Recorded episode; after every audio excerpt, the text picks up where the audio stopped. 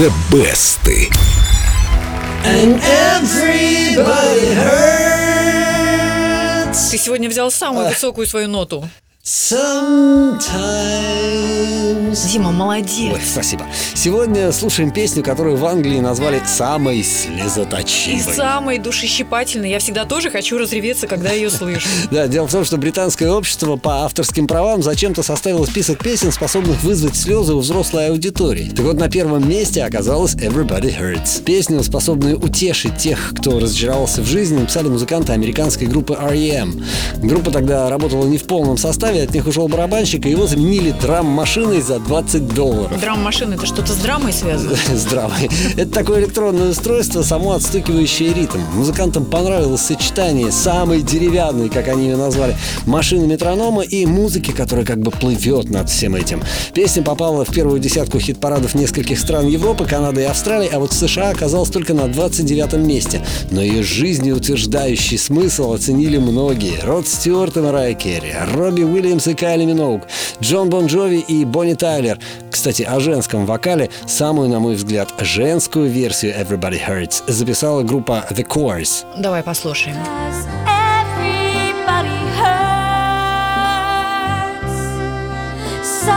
Душа как будто бы очищается слезами.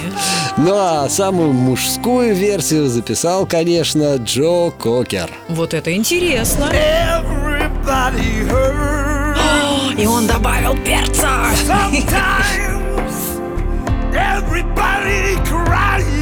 Всего у Everybody Hurts больше 60 версий. Но давайте все-таки послушаем наконец-то оригинал. Ну, не раньше, чем остальные 59, да? В группе Эльдо Радио ВКонтакте их опубликовали. Ну, хотя бы три выберите и проголосуйте за свою любимую версию. Группа Эльдо Радио ВКонтакте Баннер The Best.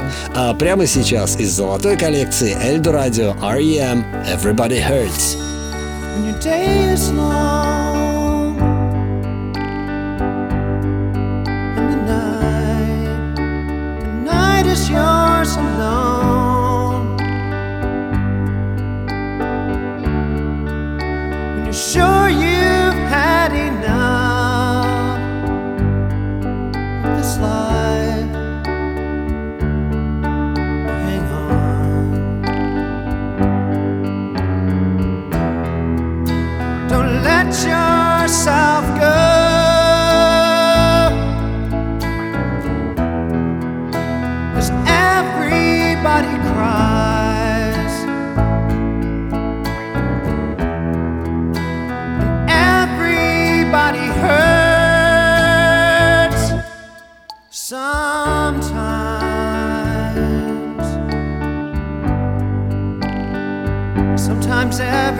wrong.